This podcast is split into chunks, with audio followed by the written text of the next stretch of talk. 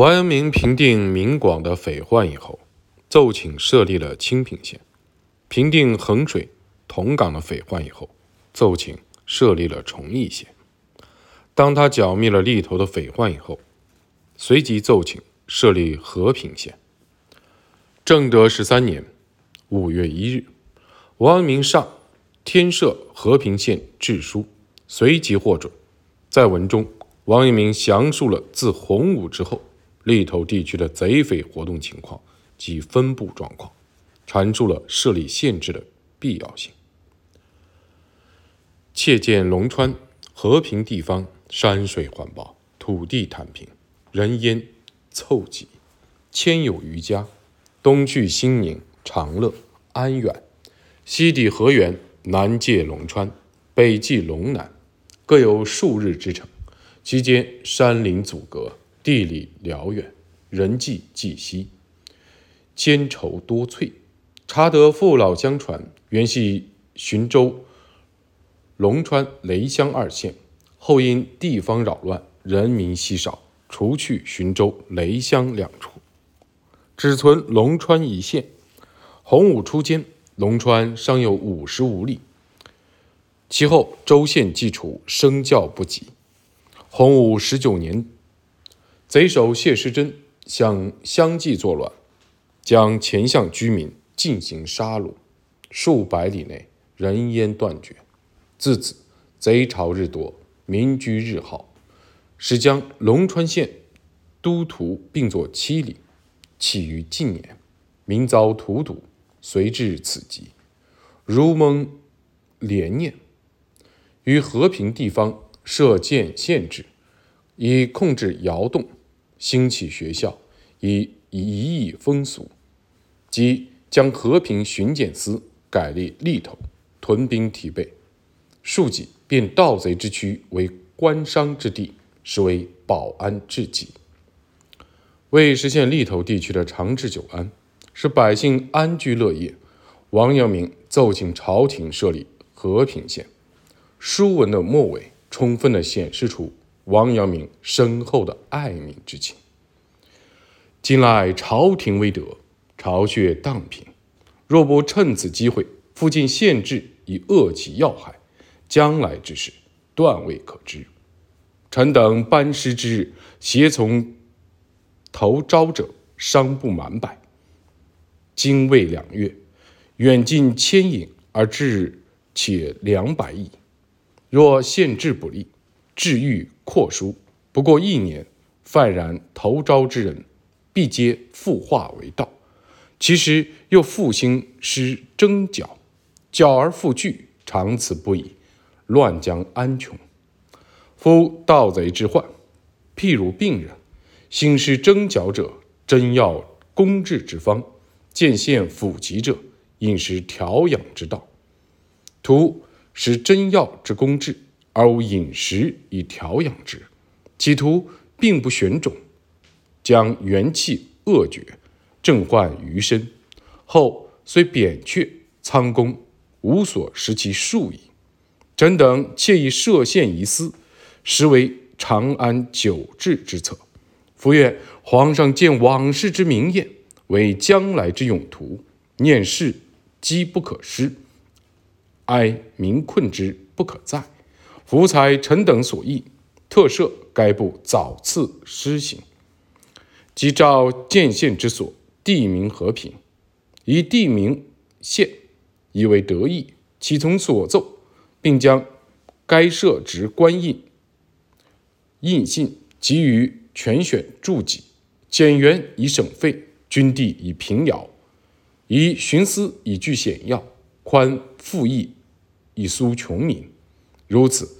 则以险为义，化道为良，可继日而效，不为臣等得以幸逃日后之谴责，朝廷一免在义之情，百姓永享太平之乐也。王阳明奏请设县时，通常根据当地的地名来拟命县名，有清平、崇义、和平三县之名，不难发现，这些县名中。也蕴含着王阳明的治世理念。平定利头的匪患以后，王阳明又派兵围剿流窜于广东、江西、湖广三省交界处的残匪。正德十三年六月十五日，王阳明上三省夹剿结因书，上奏此次剿匪战果。在该书文中，王阳明叙述了大匪首高快马、李斌、吴反侵扰三省、荼毒百姓的真实情况。同时，他还详述了围剿过程以及军规、军令等具体的内容。由于王阳明征剿利头贼匪时已身心俱疲，此次未能亲率大军出征，但他还是下达了详细的作战指示，部下将官也一举剿灭了盘踞于三省交界处的残匪。此役中，官军共擒斩贼匪两千八百零九人。俘虏五百零四人，可谓大获全胜。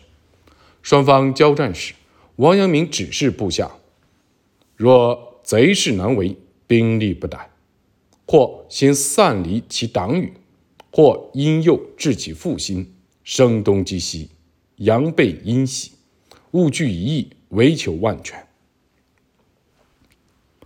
孙子兵法云：“兵者诡道，兵以诈立。”兵无常势，水无常形，能因敌变化而取胜。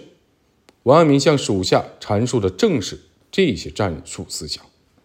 在此书文中，王阳明为做到赏罚分明，特奏请自贬，同时为各将官请功，这一点难能可贵。王阳明写道：“臣以凡庸，肩负多病，谬因地方之责，属征调司出。”不能身经督战，然赖总督诸臣先以部授方略，领少诸将得以遵照奉行，努力效死，尽收顽绩。真所谓碌碌因人成事，虽无共济之功，实借同舟之幸。由于南赣戡乱有功，王阳明于正德十三年六月六日升任督察院右副都御史，朝廷赏赐因子。锦衣卫，世袭百户侯。同年六月十八日，王阳明上辞免声音，其以原职致仕书，请求以原职卸任，回乡务农。在该书文中，王阳明将此次剿匪的功劳全部归结于朝廷任人唯贤，用人不疑。他强调，马车跑得顺畅，是因为车夫御马有方，而朝廷。就是车夫，自己不过是识途的老马而已。然而此次请辞仍未获准。另外，王阳明还向兵部尚书王琼汇报了此次剿匪的经过及设立县制等事项，同时他也希望王琼能允许自己辞官。正德十四年正月初二十四日，王阳明分别再上声音谢恩书和启放。归田礼书，申请辞官。据启放归田礼书可知，王阳明于正德十三年十月二日和十二月二十九日曾分别上书请辞，同时他还曾致信王琼，求其为自己说情。然而，王阳明的历次的上书请辞均未获准。最终，王阳明因军务缠身而未能见到祖母岑氏最后一面。此后。父亲龙山公也因年迈多病而卧床不起，王阳明思父心切，便再次上书请辞。就此事而言，王琼似乎有些不近人情，其实则不然。当时宁王朱宸濠野心勃勃，蓄势待发，王琼对此早已察觉，他执意留用王阳明，就是为了日后的平乱做准备。